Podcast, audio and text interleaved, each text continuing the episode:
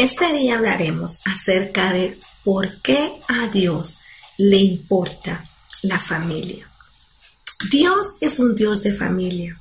A lo largo de toda la Biblia podemos ver a un Dios relacional y que ama tener comunión con nosotros, su creación. ¡Qué increíble! ¿Te imaginas? Dios creó a la humanidad para tener relación con ella y se presenta a nosotros más que como juez, más que como el Todopoderoso, se presenta como Padre. Antes que todos sus demás atributos, Él quiere que lo conozcamos como Padre. La familia es idea de Dios. Desde Génesis con Adán y Eva, lo primero que formó Dios después de haber formado al hombre y a la mujer fue la familia. El hombre peca, se corrompe y con dolor de corazón Dios decide limpiar la tierra a través del diluvio. Pero ¿sabes qué? Salva una familia, la familia de Noé, y ¿qué pasa? E inicia nuevamente una relación con la humanidad. Dios es un Dios de familia. La familia es un tema cercano para Él. Es más, Jesús vino a la tierra y vivió como hijo dentro de una familia, ya sea como maestro y amigo con sus discípulos, murió por nosotros para reconciliarnos en nuestra relación con el Padre. En el libro de Malaquías se está profetizando que antes de que Jesús regrese nuevamente va a haber un avivamiento. Y este avivamiento se da de una manera especial en la tierra, porque dice que las familias van a volver los corazones los unos a los otros. Yo creo que eso ya empezó a suceder. En medio de esta temporada, Dios ha hecho que nuestros corazones se vuelvan primero a Él, volver nuestro corazón a Dios como Padre, pero también entre nosotros, como miembros de la familia. En medio de esta situación mundial que vivimos, Dios nos hizo revalorar quién es cada uno de los miembros de nuestro hogar y qué realmente es lo más importante que tenemos en esta tierra. Y en esta tierra lo más importante que tenemos es a la familia que amamos. Como médico muchas veces me tocó estar allí en los momentos que la persona está falleciendo y ninguno de ellos en medio de esa situación empieza a pensar, oh, no arreglé el negocio, llámenle al cliente, ¿saben qué? Cierren bien las puertas. No, no, no. Todos piden a su familia y no para darles indicaciones económicas, ni mucho menos indicaciones administrativas. Les habla porque quieren en ese momento decirles las palabras más importantes. Y las palabras más importantes tienen que ver con afecto, con amor, con decirle lo valioso que son, con ponerse a cuentas, con pedir perdón. El libro de Malaquías, en el capítulo 4, versículo 6, lo dice así, Él hará que los padres se reconcilien con sus hijos y vivan en paz.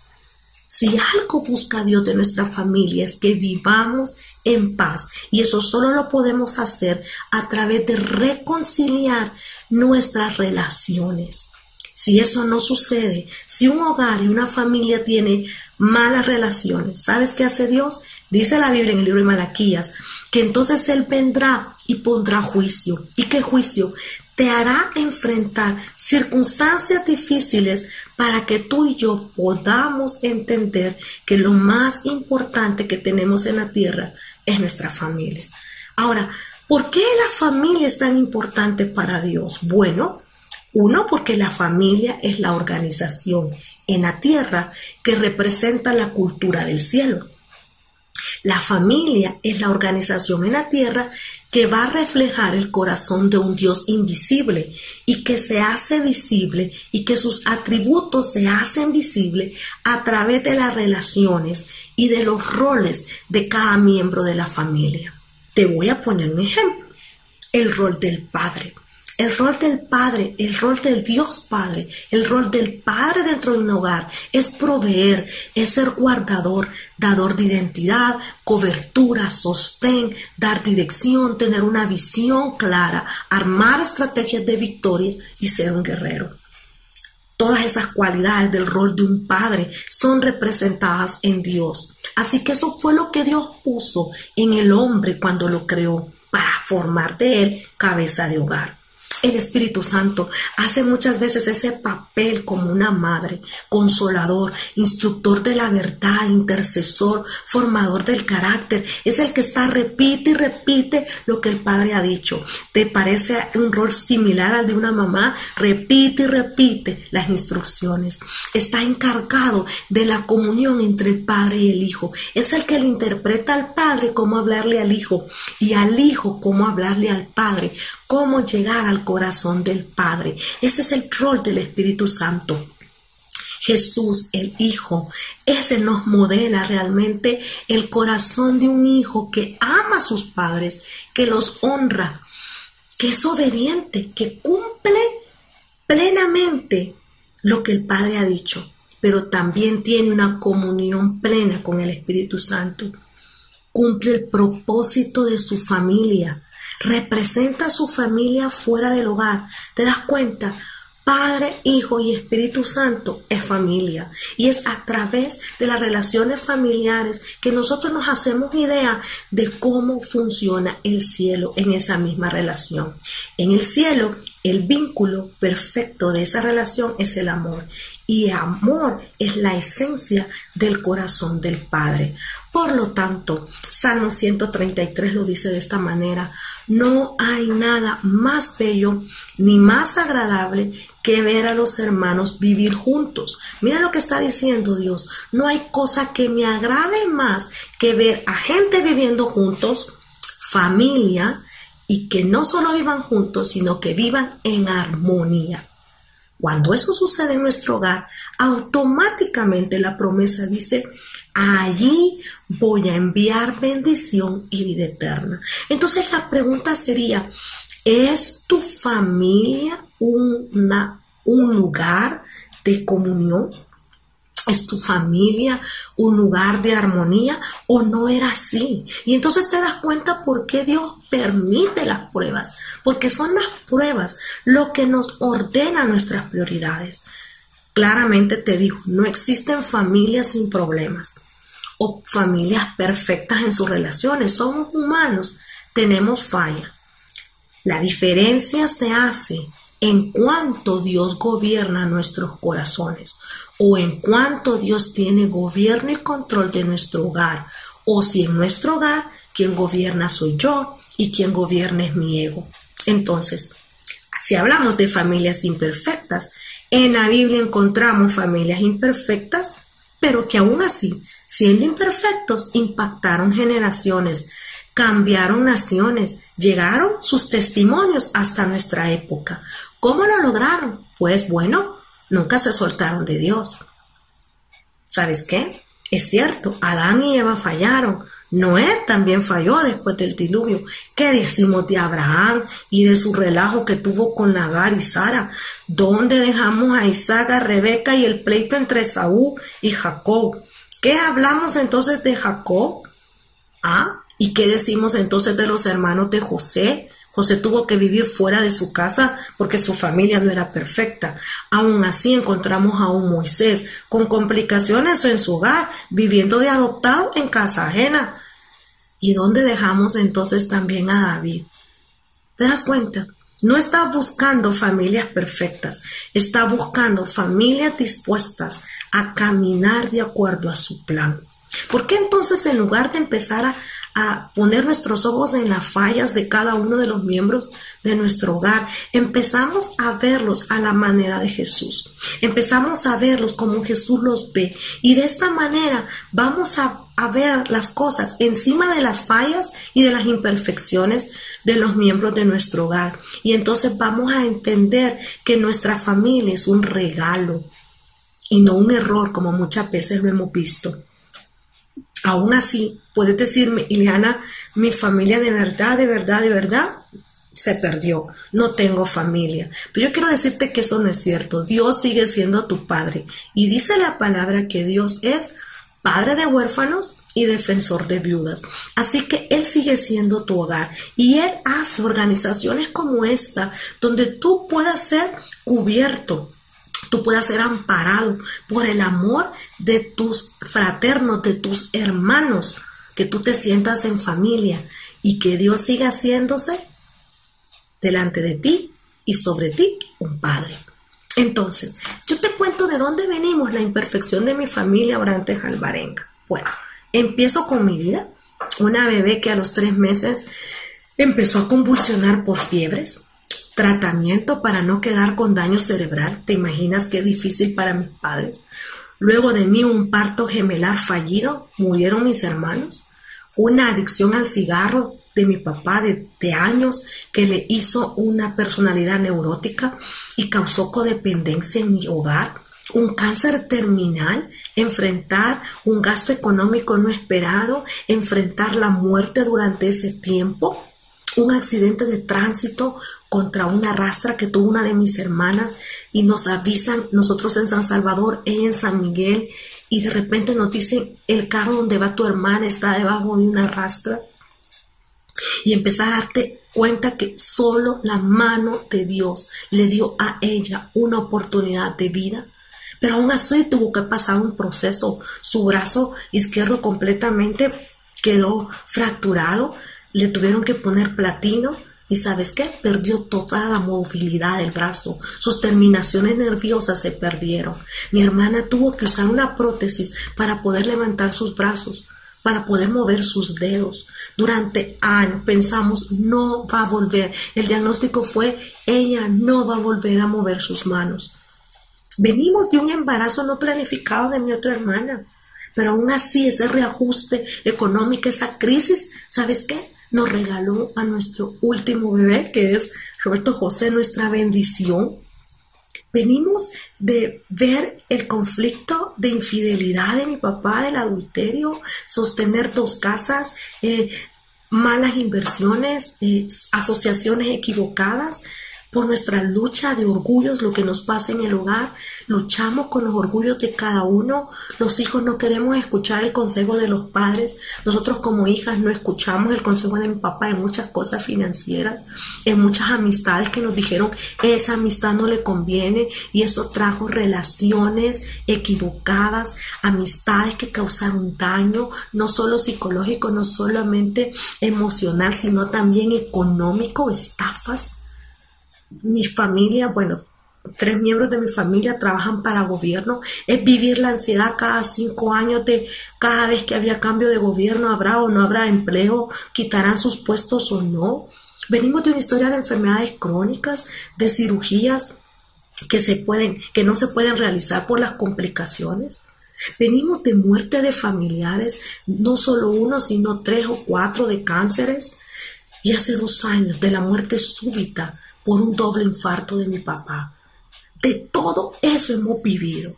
No me puedes decir, Ileana, que tal vez tú no has vivido problemas. Te estoy haciendo un resumen de todo lo que en mi casa hemos vivido.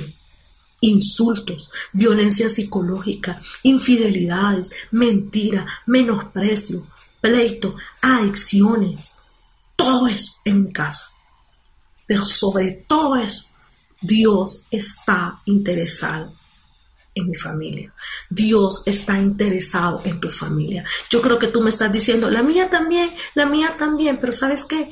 Dios sigue interesado en nuestra familia. ¿Y a través de qué? A través de las pruebas, de los problemas. Dios vino mostrándole a mi casa cómo ser transformada, cómo restaurar, cómo cambiar y cómo ahora volvernos una familia en victoria. No porque no enfrentamos problemas, es porque ya sabemos qué hacer. Las pruebas y los problemas y la pandemia nos permitió reiniciar nuestra vida en familia. Entonces, yo quiero que tomemos este tiempo para conocer el corazón de Dios y darle la misma importancia a la familia que Dios tiene. Dejemos que Dios nos muestre en nuestra familia cómo es la cultura del cielo. Lo primero que te puedo decir es que nosotros como familia trabajamos a través de todo esto que te he contado en tres pilares, bueno, cuatro pilares importantes. El primero, aprender a perdonar. Dejar de juzgarnos, dejar de condenarnos y ayudarnos.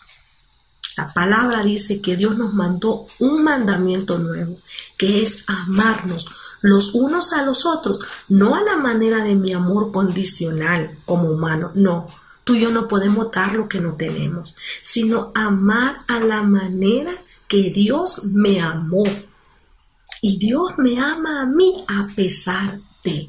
Si tú empiezas a usar esto en tu hogar, si tú empiezas a decir, a pesar de, decido amarte, ¿sabes qué vas a hacer? Vas a hacer que el rencor, que el odio, que despertaba pleitos y que traía conflictos, se vuelva un amor que cubra todas las faltas.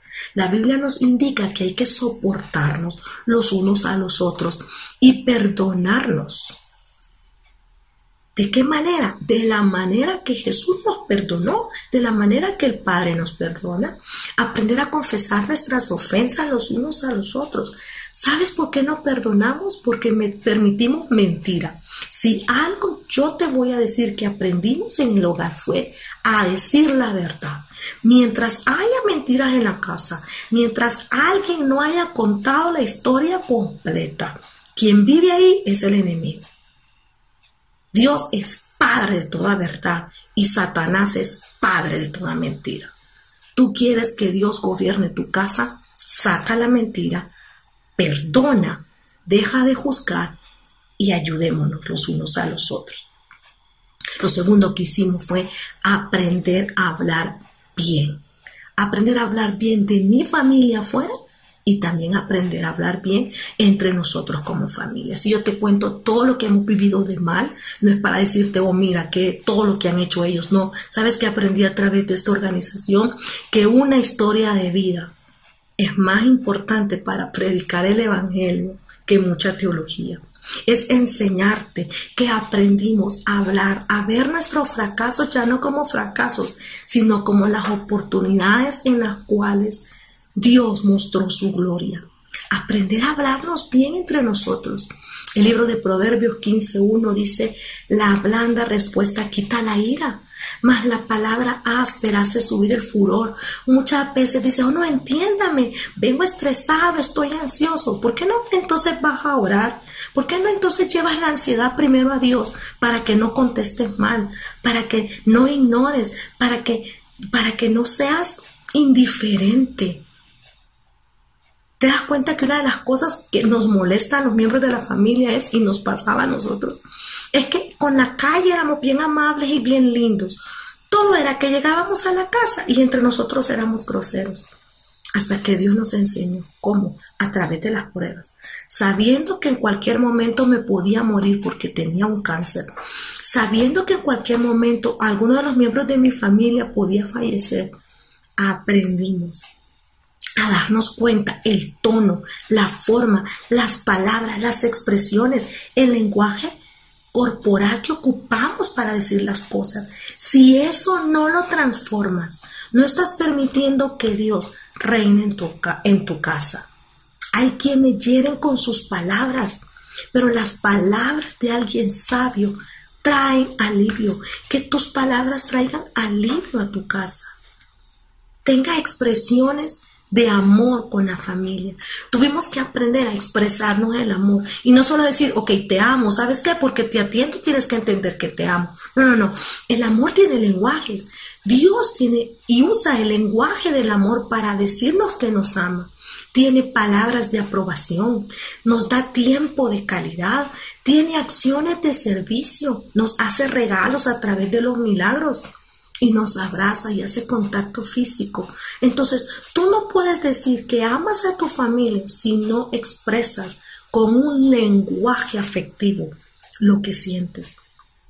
Una de las cosas que ha hecho que el corazón de muchos adultos se seque es que en su infancia no recibieron afecto, no recibieron palabras de aprobación. El mundo ya te va a tratar mal, Satanás te va a tratar mal. Es el colmo que en un hogar también te traten mal. Entonces, si algo tenemos que aprender a expresarnos es amor, a decirnos te amo constantemente. ¿Por qué? Porque tú no sabes cuándo van a ser separados como familia. Recuerdo hace dos años, ese viernes eh, eh, yo tuve que hacer unas, unas diligencias y le pedí a mi papá que se fuera conmigo. Por alguna circunstancia pasamos juntos todo el viernes. El día sábado mi otra hermana tenía que ir al súper y hacer unas compras y le pide a mi papá que lo acompañe y por alguna razón mi hermana pasó todo ese sábado con mi papá. Mi otra hermana pasó todo el domingo con él. De alguna manera cada una había tenido un día con mi papá. Yo recuerdo ese último viernes, esa conversación. Hablamos de las metas, hablamos de los sueños, pero al despedirnos, como lo aprendimos hace 26 años, aprendimos a despedirnos con bendición, aprendimos a decirnos que nos amábamos, aprendimos a decirnos que éramos importantes. Mi papá me bendijo, eh, mi papá dijo las palabras amorosas a mí con su sobrenombre tal cual lo usaba conmigo. El domingo en la iglesia hicieron un acto especial para que las cabezas de familia pararan, se pararan, se pusieran de pie, bendijeran a su familia. Y mi papá lo hizo. Lunes 16. Me estaban avisando a mediodía que mi papá estaba en máxima urgencia porque había tenido un infarto. Cuando llegamos con mi hermana, mi papi tenía 10 minutos de haber sido declarado muerto por un segundo infarto. Si hace 26 años no hubiéramos aprendido a decirnos te amo todos los días, si hace 26 años nuestra relación padre-hija no se hubiera arreglado a través del proceso del cáncer, yo ese día hubiera llorado amargamente. Porque nunca le hubiera dicho a mi papá todo lo importante que él era. ¿Sabes qué pasó con esta pandemia? Muchos se quedaron con las palabras en su boca. Muchos no se alcanzaron a despedir. Muchos se fueron y nunca supieron lo importante que eran para nosotros, porque nunca nos tomamos el tiempo para decirlos que los amábamos. Ahora has quedado vivo, ahora te has quedado con la familia. Nos duelen los que partieron, pero ya partieron y están en la casa del Padre. Pero ¿qué vas a hacer con los que se quedaron? ¿Por qué vamos a seguir siendo groseros con los que se quedaron? ¿Por qué vamos a seguir por llorar al que partió? Ser groseros con los que están todavía con nosotros. Aprenda a hablarse bien, a tener expresiones de amor, a perdonarse, a soltar. Lo cuarto que aprendimos fue aprender a orar como familia. Lo más importante que podemos darle a nuestros hijos es a Jesús. Podemos darle un techo, podemos darle una carrera, cariño. Claro, todo eso es bueno, pero lo mayor, lo mejor, lo más importante es Jesús. Es que ellos tengan un encuentro personal con Jesús porque es allí donde vamos a encontrar el propósito claro para nuestra vida. Si queremos una familia llena de amor, un paso práctico, sencillo e importante es orar por mi familia y con mi familia. Esa es mi responsabilidad y mi privilegio. Muchas veces a los que tenemos eh, privilegios de enseñar la palabra, siempre se nos acerca y nos dice, ¿puedes orar por mi familia? ¿Puede orar por mi esposo? ¿Puede orar por mis hijos? Claro, puedo orar. Pero después de Dios, la persona que más ama a su familia es usted. Yo ni siquiera los conozco. Pero ¿qué te puedo decir? Qué tremendo es que hayamos tenido cuatro, cinco meses encerrados y no hayamos aprendido a orar juntos como familia. La palabra dice en Jeremías 33:3, clamen a mí yo le responderé y les enseñaré cosas grandes y ocultas. Qué bueno es que otras personas intercedan por nuestra familia, pero tus hijos necesitan escucharte a ti, saber que oras por ellos. De eso se trata de estar en familia, de crecer en fe en medio de las circunstancias difíciles. Si teniendo problemas no oramos juntos, ¿quién nos garantiza que estando bien lo haremos? Dios tiene un plan para tu familia. Quiero recordarte en esta ocasión que ningún plan de Dios para ti se ha cancelado. Sus promesas se van a cumplir porque Él es fiel a su palabra. van a empezar a suceder las cosas, tal vez en el lugar o de la manera que no lo esperas, porque Dios no está obligado a decirte cómo va a ser el milagro. Yo sé que muchos estamos esperando como que, que, aparezca la vacuna de COVID, que las circunstancias cambien, que el gobierno, que, que la economía, que las elecciones, que tantas cosas. En lugar de decir eso, en lugar de tener nuestro enfoque en que algo sucede en el mundo, ¿qué te parece si lo cambiamos y decimos, mientras eso pase, yo decido? trabajar en mi hogar. Yo decido producir nuevas fuerzas. Yo decido crecer en fe. Yo decido construir, reconstruir, reconciliar y unir a mi familia. No se dé por vencido. No podemos dejar que la presión externa dicte nuestro futuro. No podemos permitir que la presión externa detenga nuestros proyectos personales y familiares. No sabemos cuánto va a durar esta prueba mundial. La Biblia dice que van a venir cosas peores y los tiempos se van a volver más peligrosos. Pero Dios no está en crisis. Y si Dios no está en crisis, tampoco tu familia va a estar en crisis. Así que mientras seguimos estando en esta tierra, hay que hacer planes, hay que hacer proyectos, y mientras suceda lo que tenga que suceder, vamos a prosperar como hogar y vamos a construir nuevas cosas. ¿Qué planes tienes para esta temporada? No me hagas la lista de las cosas que te faltan ni la lista de las cosas que no tienes. Tienes lo más hermoso, tienes a Dios y sus recursos. Tienes un equipo de trabajo, tu familia. Tienes la mejor socia, tu esposa. Tienes a los mejores instructores en tecnología, a tus hijos y nietos. No me digas que no puedes salir adelante.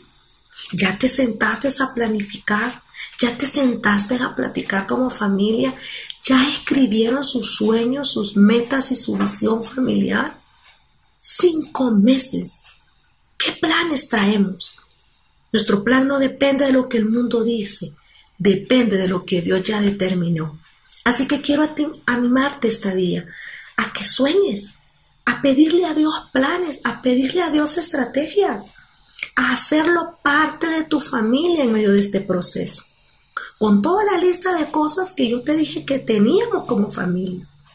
Dios nos transformó. Y ahora que somos graduados universitarios con trabajos estables, con una empresa familiar, en asesorías y consultorías, con relaciones familiares, familiares saludables. Tenemos más de dos casas como propiedades de la familia después de tener deudas. Somos una familia que sirve a otras familias.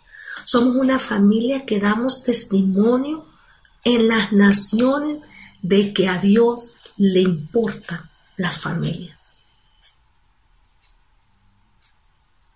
porque yo sé los pensamientos que tengo acerca de vosotros, dice Jehová. Eso dice la Biblia. Pensamientos de paz y no de mal, para darnos un fin, una esperanza. Dios va a respaldar tus planes familiares. ¿Sabes qué sucedió en medio del proceso y en medio de los problemas? Que muchos de nosotros teníamos planes sin la familia que muchos de nuestros planes y de nuestros eh, recursos no iban para bendecir nuestra familia. Muchos de los planes y decisiones que tomaste como cabeza de hogar las tomaste solo, independiente, autosuficiente. Ni siquiera le ayudaste, ni siquiera te ayudaste con tu ayudidonia, ni siquiera lo, platicaste con tu esposa. ¿Cuántas decisiones tomaste sin tomar en cuenta a tus hijos? ¿Mm? ¿Cuántas compras hiciste simplemente por un proceso emocional? ¿Cuántos gastos hiciste basado en quedar bien con gente que no era ni de tu familia? Hijos, ¿cuánto de lo que ganaban en sus trabajos realmente era para honrar a tus padres y ayudar con los gastos de tu hogar? ¿Cuánto de ese dinero se iba en vicios y en adicciones?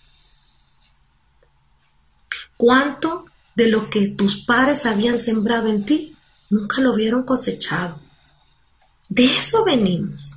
Si somos honestos, venimos de hogares en procesos a medias, que Dios a través de esta situación nos reajustó, nos metió como Noé en el arca de nuestra casa y nos enseñó a vivir juntos y en armonía. El libro de Jeremías 29 del 11 al 13 dice, entonces me invocaréis y vendréis y oraréis a mí. En medio de esa circunstancia, vamos a producir planes nuevos que nos va a permitir llegar a Dios, orar, buscarlo, y Él nos va a escuchar. ¿Por qué? Porque lo buscaremos y lo hallaremos, porque lo buscaremos de todo el corazón cuando el cáncer llegó a mi casa, ya asistíamos a una iglesia, ya servíamos en una iglesia, pero no éramos familia. Cuando el cáncer llegó a mi casa como tinieblas, vino la luz de la verdad de la palabra en cuatro puntos. Era tiempo de perdonar, era tiempo de poner las prioridades en orden. Después de Dios, nuestra familia era lo más importante era darnos cuenta que no nos íbamos a llevar nada. Por lo tanto, lo material no tenía que tener tanta envergadura en nuestro corazón. No teníamos que tener fijación ni por el dinero ni por las posesiones, que lo más importante eran los recuerdos que dejáramos. Y para eso teníamos que aprender a decidir vivir cada día intencionalmente para bendecir. ¿Qué te parece entonces? Si empezamos a darnos cuenta que a Dios sí le importa tu casa, es a través de tu hogar que Dios va a manifestar sus atributos, su gloria, su poder, lo sobrenatural que Él es. Pero lo más importante, amar al prójimo a la manera de Dios. Muchos tienen mal concepto de Dios Padre. ¿Sabes por qué? Porque tuvieron un mal ejemplo de papá en casa. Muchos tienen mal concepto de Dios y del Espíritu Santo porque tuvieron un mal ejemplo de mamá en casa. Una mamá ansiosa, amargada, gritona, demandante, depresiva, emocional, dramática. No es así el Espíritu Santo. Un papá orgulloso, soberbio, prepotente, autosuficiente, con el cual nunca se puede hablar, con el cual nunca se puede pedirle un favor porque nunca tiene tiempo para los de la casa, pero regala favores afuera. Unos hijos desobedientes que deshonran a los padres, que gracias a Dios los padres no saben la verdad de todo lo que hacemos como hijos de hijas que han deshonrado en sus cuerpos a sus padres y a Dios, de jóvenes que los mandaron a estudiar, a trabajar y sin embargo han estado financiando adicciones. Y ahí estábamos, según todos llevando una vida bien, cada quien caminando por lo suyo propio. Y vino Dios y dijo, es tiempo de avivamiento. Claro que a Dios le importa la familia. Está tan interesado en la familia que paralizó el mundo para que tu casa y la mía se volvieran a resetear. Para que tu casa y la mía volviéramos a repasar los puntos básicos. Perdón, prioridades, tiempo de amarnos, valorar a nuestra familia, orar juntos y dejar un testimonio. Y aquí estamos. Aquí estamos en medio de esta situación. Ciertamente puedes decir, Iliana, hay incertidumbre. No hay incertidumbre. Dios sigue siendo Dios. No es la primera vez que el mundo pasa procesos. No es la última vez que el mundo va a pasar problemas. Pero es la primera vez que tu familia tiene la oportunidad de hacerlo ahora bien para siempre. Así que quiero invitarte a que oremos, a que tengamos este momento de oración. ¿Para qué? Para venir y ponernos a cuentas con Dios, cada uno de nosotros. Toma las manos de los miembros de tu familia y vengamos juntos a orar y a pedir perdón y poderle decir al Señor, reconocemos, Señor, este día que hemos pecado, que tú nos tú no has sido el Dios y el centro de nuestro hogar. Perdónanos por no haber perdonado a mi prójimo, a mi esposo, a mi esposa, a mis hermanos, a mis padres, a la demás familia. Perdónanos por el rencor guardado durante todo este tiempo. Perdónanos por hablarnos mal los unos a los otros, usando un tono equivocado, insultos, expresiones, o por las veces que nos hemos ignorado. Perdónanos. Perdónanos por, por nuestra falta de fe y de confianza a tu palabra, que hace que vivamos en ansiedad y en estrés y eso hace que se dañe nuestra relación familiar. Perdónanos por enfermarnos por la ansiedad, por no poder venir y depositar en ti nuestras cargas. Perdónanos por el orgullo en nuestro corazón, ese orgullo que nos ha hecho invertir mal el dinero y el tiempo. Nos hiciste por ese orgullo perder relaciones familiares. La falta de sabiduría nos hizo administrar mal las finanzas del hogar, no tener un presupuesto, no haber tenido ahorros, porque simple y sencillamente menosprecié los consejos de finanzas que nos habías dado. Perdónanos por haber invertido más el tiempo de vida en las noticias del mundo, en las redes sociales y con personas equivocadas. En lugar de haber invertido o gastado ese tiempo, hubiera aprendido más tu palabra, hubiera memorizado tus promesas, hubiera aprendido a vivir los principios eternos que están escritos en la Biblia.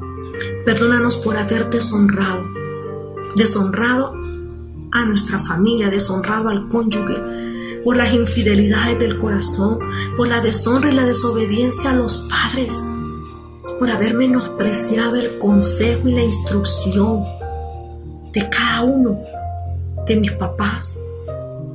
Perdónanos por los pecados ocultos, por los pensamientos no sanos, por las adicciones, por esta manera equivocada de sentir, por las faltas ante tu santidad, por las cosas que he hecho en oculto perdóname. Perdónanos por haber amado más el dinero, las posesiones materiales, la vanagloria del mundo que a ti. Perdónanos porque hemos buscado quedar bien con la gente más que quedar bien contigo. Por las veces en que negociamos nuestros valores para quedar bien con alguien más. Perdónanos, perdónanos como familia por no haberte hecho a ti el centro de nuestro hogar, por las noches que no hemos orado juntos, por los días enteros que no escuchamos tu palabra, por los meses y los años que nunca sembramos en tu reino, perdónanos. Y este día recibimos tu perdón, tu perdón que libera.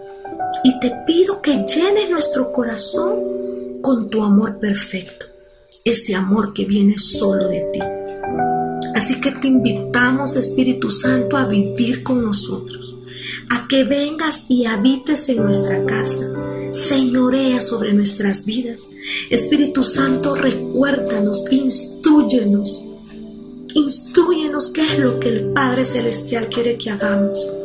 Consuela el corazón de aquellos que hemos perdido familiares en medio de esta pandemia consuela, llena el vacío que han dejado ellos. Espíritu Santo, enséñanos a amarnos, a perdonarnos continuamente.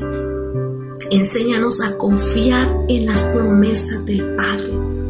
Enséñanos a ver las circunstancias que enfrentamos como oportunidades para que la gloria de Dios se manifieste.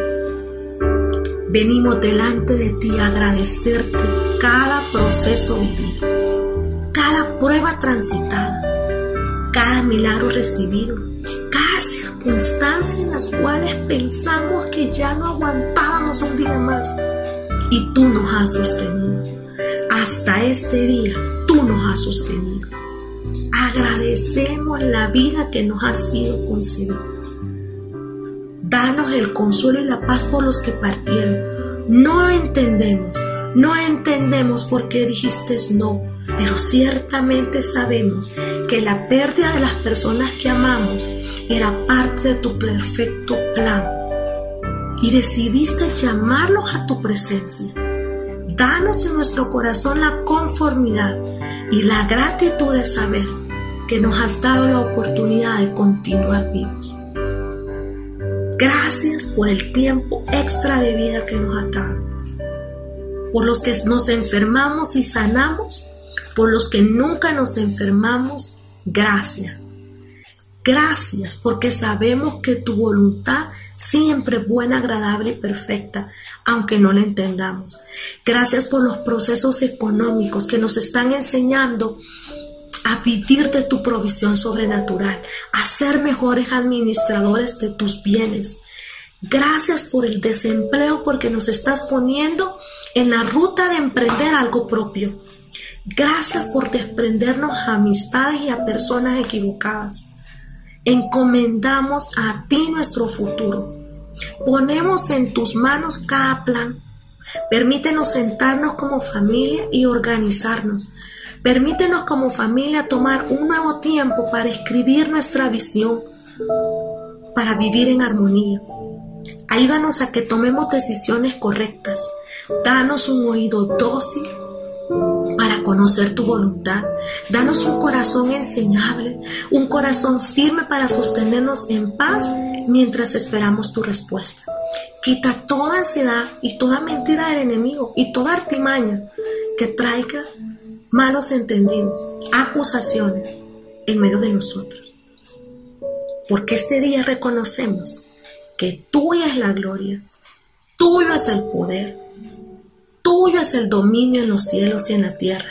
Y en el nombre de Jesús oramos hoy. En el nombre de Jesús decimos, amén. ¿Por qué a Dios le importa tu familia? Sencillo, porque tu familia es la organización que Dios tiene en la tierra para enseñarte a ti y a cada uno de los miembros de tu familia quién es Él como Padre, como proveedor, como guardador, como sostén, como varón de guerra. Es tu casa el lugar donde el Espíritu Santo quiere habitar para instruirte en la verdad, para interceder por ti delante del Padre, para formarte el carácter, para hacerte hablar con el Padre de una manera correcta.